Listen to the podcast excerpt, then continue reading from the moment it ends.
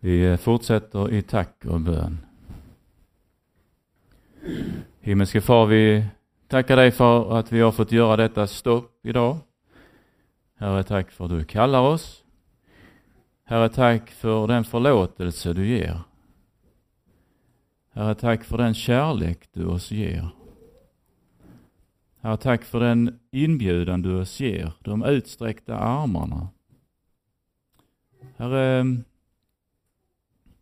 låt oss nu ta dig vid handen. Låt oss nu eh, få bli stilla inför dig och höra dina ord. Och så litar vi också, Herre, på detta att du gör till nytt. Herre, förbarma dig över oss och, och, vi som är samlade här idag och de som kanske hör detta i efterhand. Herre, välsigna. Öppna upp våra hjärtan. Herre, tack för att vi får stå där vid nådens källa.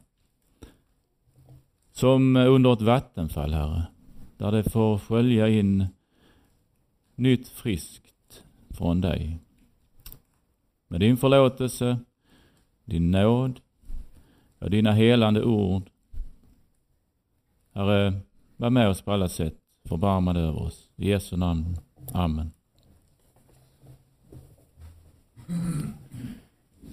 Ja, jag har haft eh, förmånen att, att eh, ännu en helg få ha en eh, Amani och vi har varit i Åstorp denna helgen. Eh, och eh, det visste jag att jag kommer direkt från Amani och hit. Jag visste inte mitt skick. jag visste inte eh, mycket mer än att, att eh, jag brukar bli inspirerad av Amani och eh, det som betyder fred. Och det arbetet som vi får göra där vi följer en, en workshop, ett givet mönster i en workshop och eh, får läsa bibelord tillsammans och använda eh, praktiska, eh, se praktiska exempel på hur vi kan eh, ge förlåtelse och få förlåtelse och, och så vidare. Eh, fantastiskt gott. Och ännu en sån helg som jag är tacksam för. Vi fick ju förmånen att med er som Eketförening ha det för ett tag sedan, borta i Åhus. Eh, men det är gott och eh, då tänkte jag när jag pratade med Mikael för en vecka sedan så, så sa jag det, men så, så eh, sa Micke bara sådär spontant, ja men det passar väl perfekt, vi, vi behöver ju reda upp. Det är saker som behöver redas upp, saker som eh, vi går och bär på som är helt onödigt. Eh, det passar ju bra. Och det har jag vilat i eh, och jag har eh, också sett flera texter som Kanske också påminner er om Amani, men, men det blir utifrån en annan text jag börjar med och det är från Matteus 18. Matteus 18, 15 till 20. Så, eh, så läser vi där. Matteus 18, 15 till 20. Om din broder har begått en synd, så gå och ställ honom till svars enskilt mellan fyra ögon. Om han lyssnar på dig har du vunnit din broder. Men om han inte lyssnar, ta då med dig en eller två andra för att varje sak må avgöras efter två eller tre vittnens ord. Lyssnar han inte till dem, så säg det till församlingen. Lyssnar han inte heller till församlingen, då ska han vara för dig som en hedning och publikan. Amen säger jag er, allt vad ni binder på jorden skall vara bundet i himlen. Och allt vad ni löser på jorden skall vara löst i himlen. Vidare säger jag er, om två av er här på jorden kommer överens om att be om något, vad det än är, så ska de få det av min fader i himlen. Ty där två eller tre är samlade i mitt namn, där är jag mitt ibland dem. Herre, vi tackar dig för dina ord, välsigna och öppna. Amen. Vi kommer in här i ett sammanhang där eh, precis innan den här texten så har Jesus, eh, vår herde, eh, visat den totala omsorgen eh, om oss människor. Där eh, det handlar om, eh, om någon har hundra får och ett av dem kommer bort. Lämnar han då inte de 99 i bergen och går ut och letar efter det som gått vilse. Eh, Jesus är ute och söker. Inte någon enda av dessa små ska gå förlorad.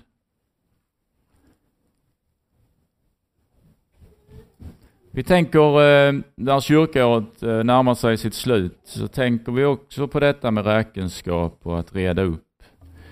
Eh, vi har det i, i de ekonomiska termerna med bokslut och, och annat som också gör den här avstämningen. Ja, förmaningar har vi hört och det, det innehåller ju mycket förmaningar när, när vi närmar oss kyrkoårets slut och domsöndagen och söndagen före domsöndagen. Så finns där väldiga förmaningar. Och eh, vi har fått göra ett stopp idag, ett viktigt stopp. Och eh, uppmaningarna som, som vi har mött i denna texten eh, och som vi behöver ja, vi behöver förmana varandra eh, utifrån detta så är det ytterst viktigt. Helt klart så behöver vi vara mer kärleksfulla och omsorgsfulla om varandra. Helt klart så kunde vi leverera bättre ord, skönare ord, mer omsorg och mer omtanke när vi går här på jorden.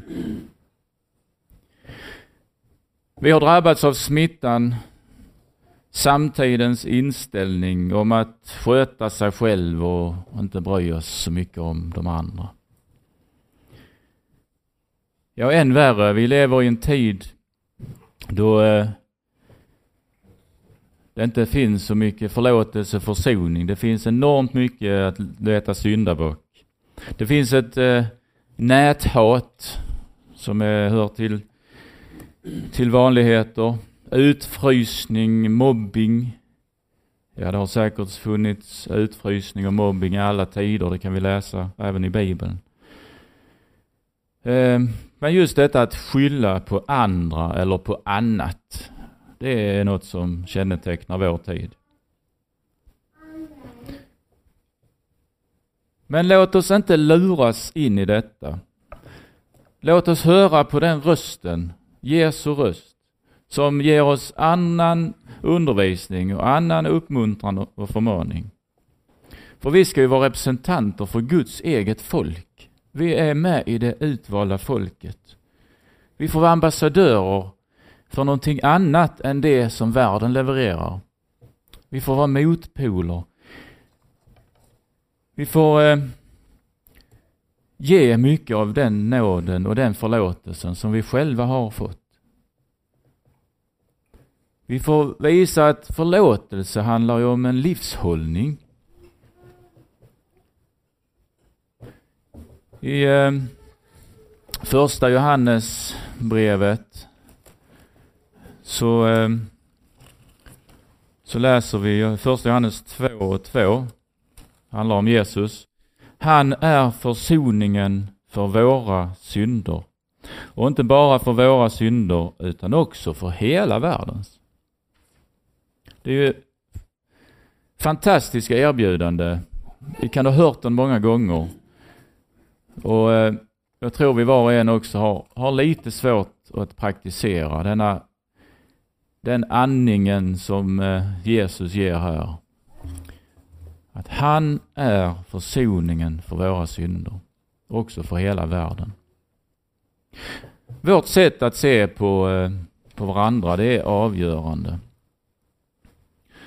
Att se på varandra som broder och syster. Ni kanske kommer ihåg det när vi, ni hade Amani-helg i Åhus. Hur eh, vi mer och mer kunde tilltala varandra broder och syster. Det var någonting som hände där.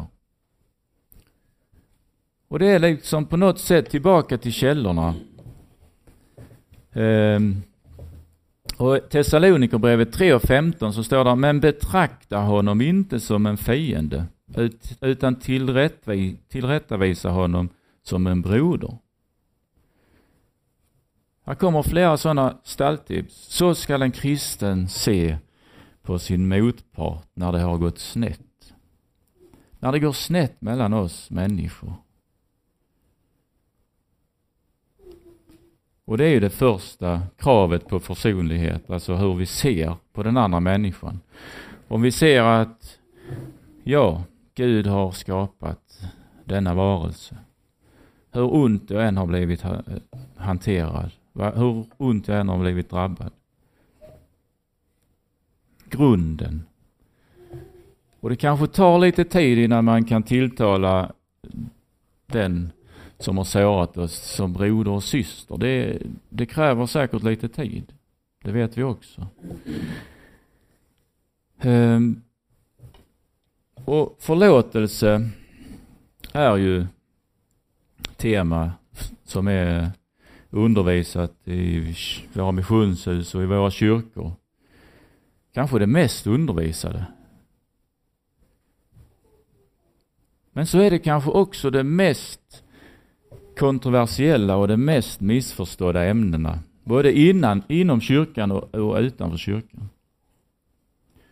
För det mänskliga hjärtat har ju inte så lätt att förlåta. Vi försöker förlåta, men vi finner att samma smärta återvänder gång på gång. Och hur ska jag kunna se människan och inte bara felet?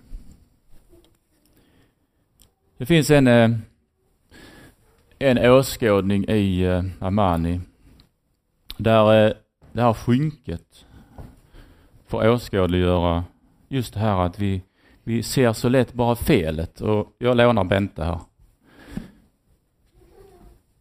Så blir det här skynket, det röda skynket som jag hela tiden ser.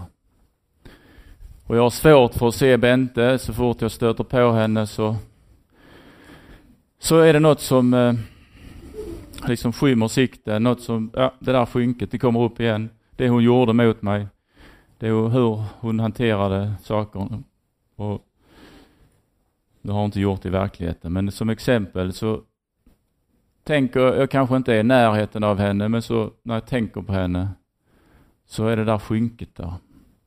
Det är den där synden, det där dåliga som hon sa mot mig, sårade mig djupt. Och det är lite sån vardags, vardagsförsoning som jag tror vi skulle ha med oss lite mer. Vad gör vi med det här eh, som, som skiljer oss och som håller liksom oss på avstånd och vi kan inte riktigt omfamna varandra? Ja, vi, vi vet att det finns förlåtelse. Vi vet att, att Jesus hjälper oss att lyfta bort det här.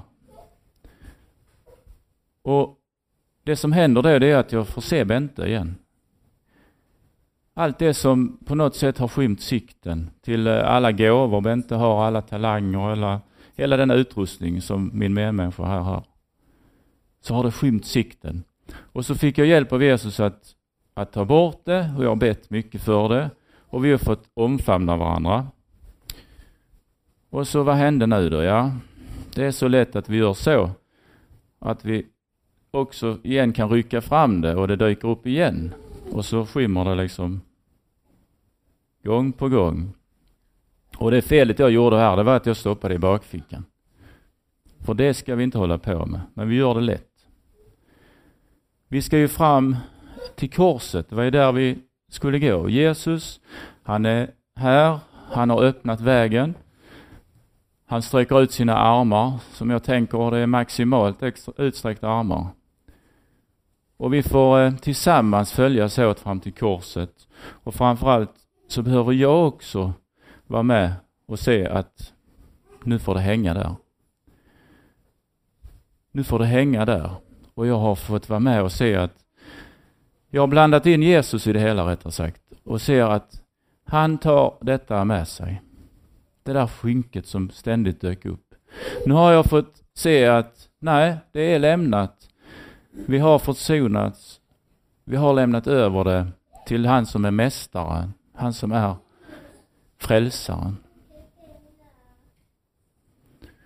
tror vi kan känna igen oss i den här enkla bilden, hur saker och ting liksom ständigt dyker upp och står i vägen för saker som kanske har hänt. Eh, ibland lång tid tillbaka, som vi inte har redat upp.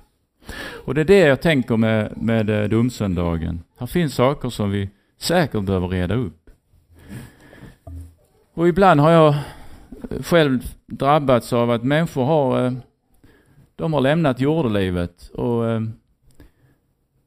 har liksom bara gått och tänkt, ja men jag ska träffa honom och jag ska sätta mig ner med honom. Och, och sen helt plötsligt så, så är han borta. Och det händer ju oss alla, tror jag. Vi drabbas och då, det blir väldigt allvarligt för dig och mig. Att eh, kanske inte ha fått reda upp. Att inte ha fått ta det här samtalet eller steget. Men här finns förlåtelse. Förlåtelsen kom och skynket lyftes bort. Det är en verklig förlåtelse när vi talar om Jesus och hans verk på korset. Nu är synden inte längre på syndaren. Den är bortlyft. Han har tagit den på sig. Din och min synd.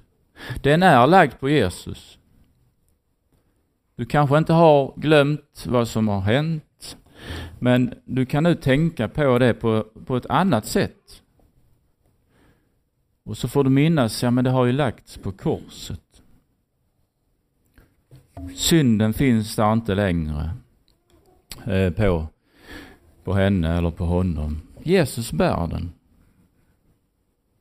Och så får du denna friheten då du åter får se din medmänniska och du får kalla henne syster eller bror.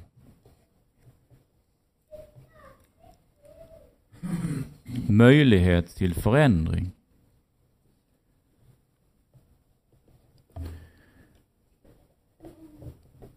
När vi talar om synd eh, så hittar jag ett citat också i Amani i kapitel 11. Så står det så här, synd är extremt allvarligt och helt emot Guds natur. Det förstör alla relationer och även själva skapelsen. All synd är allvarlig för Gud eftersom den är så destruktiv. Gud kommer aldrig att säga att något som var fel förut nu är OK. Ibland verkar det så. Så människor tror det. Men det han en gång har sagt, det gäller. Han ändrar inte sig där. Om det var fel när det hände så är det det fortfarande. Och det kommer att vara lika fel om tusen år om, vi får, om eh, världen står kvar. Det finns ingen tid när synd inte längre är synd. Och tro inte att förlåtelsen eh, skulle göra att det blev rätt igen. Nej. Förlåtelsen gör inte det som var fel rätt igen. Förlåtelsen gör inte att det skulle bli rätt.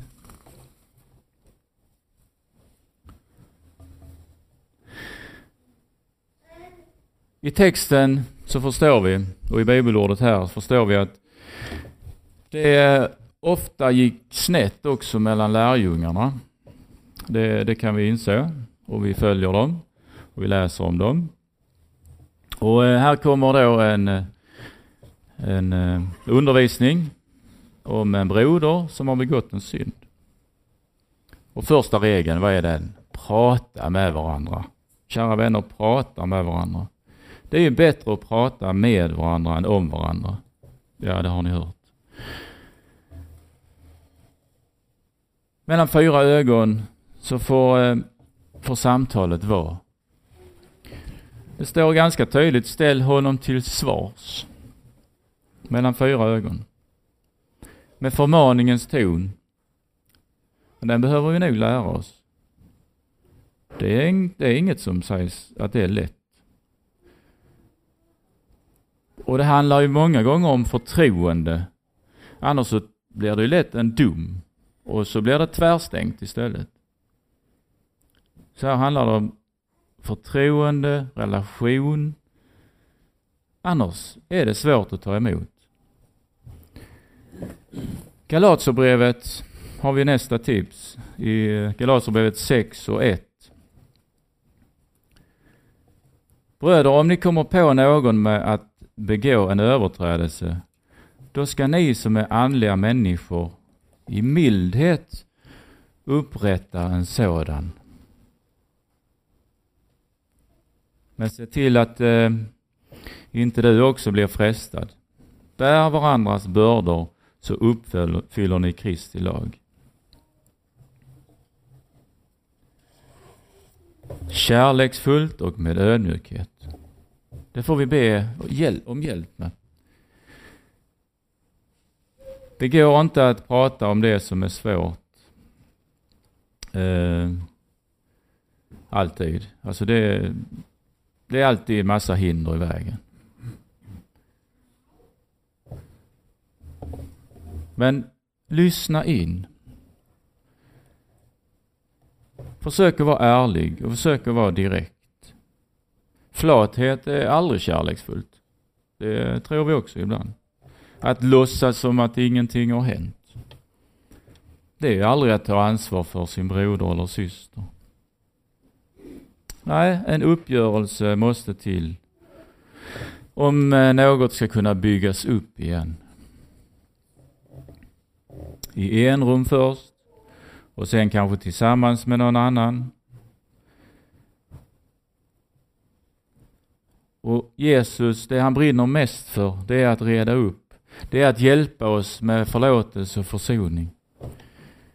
Att ena, att göra helt. Det är därför han kom.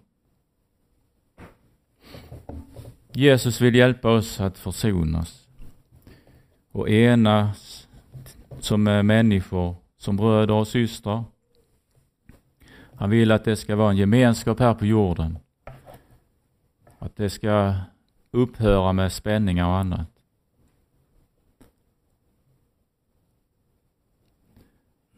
Skilda uppfattningar, ja, det kommer alltid att finnas. Vi är individer vi är inga robotar. Ehm, men på något sätt så kommer han med en harmoni. När han sträcker ut sina armar till ett motsträvigt folk och ropar kom i min famn. Hela dagen har jag stått och ropat efter dig. Han kommer med erbjudandet om försoning och förlåtelse.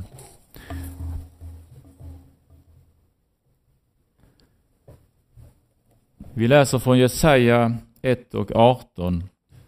Och vi förstår också att det handlar om en, en eh, gemenskap där vi tillsammans får gå till rätta med varandra. Kom! Kom, låt oss gå till rätta med varandra, säger Herren. Om era synder än är blodröda skall det bli snövita.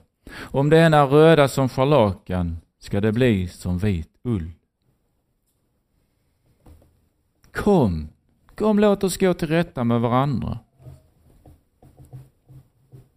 En underbar inbjudan, en uppmaning. Kom, säger han, så redar vi upp sakerna när vi går här på jorden. Jag har kommit för att frälsa. Jag har kommit för att hjälpa. Jag har kommit för att ge evigt liv. Och det börjar här och nu. Och då vill jag vara med och prägla ditt liv. Som Mikael också var inne på här. Att lämna till honom. Att låta honom få prägla våra liv. Så att det andas mer förlåtelse, försoning mellan oss.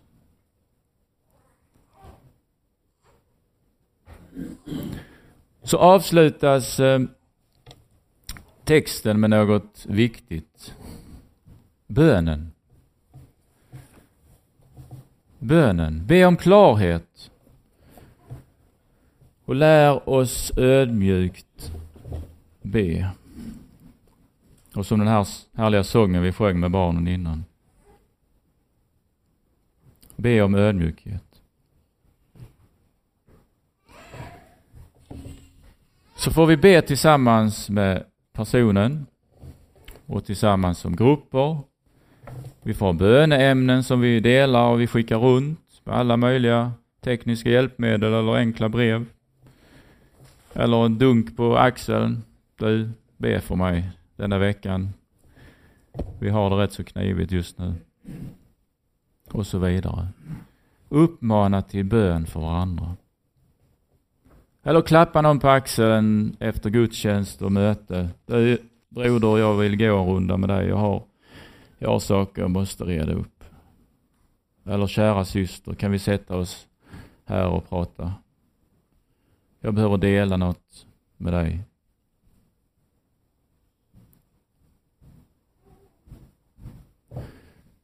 Den som du ber för kan du inte se som din fiende.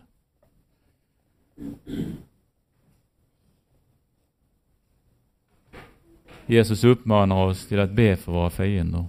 Och när det börjar ske, då blir det också en förändring. Redan där. Och den största vinsten med bönen, det är ju att mästaren kopplas in. Det är inte det terapeutiska samtalet som alltid löser. Men det är bra. Men den största vinsten i bönen, det är ju att mästaren kopplas in. Han som lärde oss att be. Där är delar i bönen Fader vår som inte är enkla. Ske din vilja, det är inte enkelt. Förlåt mig mina skulder så som jag förlåter de andra. Nej, det är inte så lätt. Ibland får vi eh, kanske tona ner rösten där lite, för det var lite jobbigt som hade hänt senaste tiden. Och hur var det nu med min förlåtelse till min nästa? Hur var det nu med det här skynket som ständigt kom fram?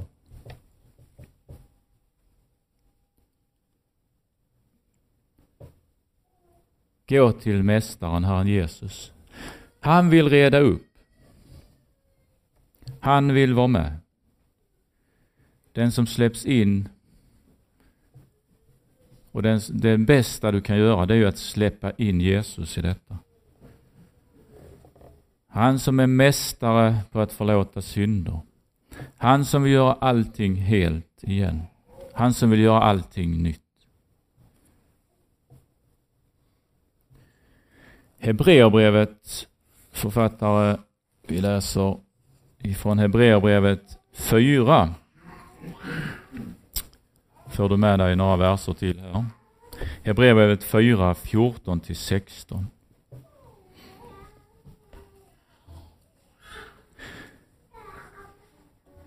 Och i min bibel här så står det som rubrik Jesus, den fullkomliga överste prästen.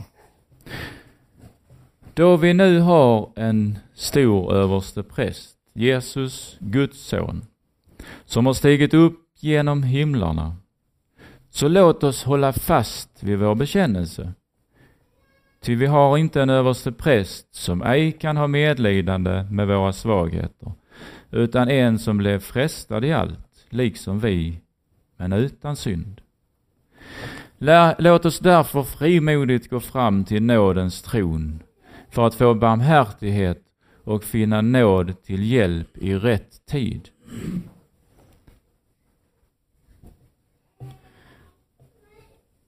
En underbar domsöndagsvers. Låt oss därför frimodigt gå fram till nådens tron för att få barmhärtighet och finna nåd till hjälp i rätt tid. Att få reda upp här på jorden. Vi får göra det vid nådens tron. Vi får göra det, det vid korsets fot.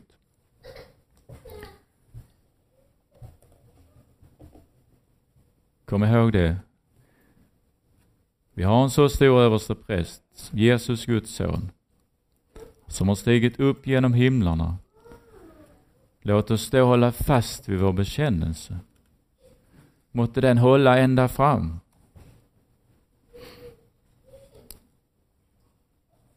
Och så får vi frimodigt gå fram till nådens tron där vi får fullständig förlåtelse, upprättelse, evigt liv och salighet. Amen.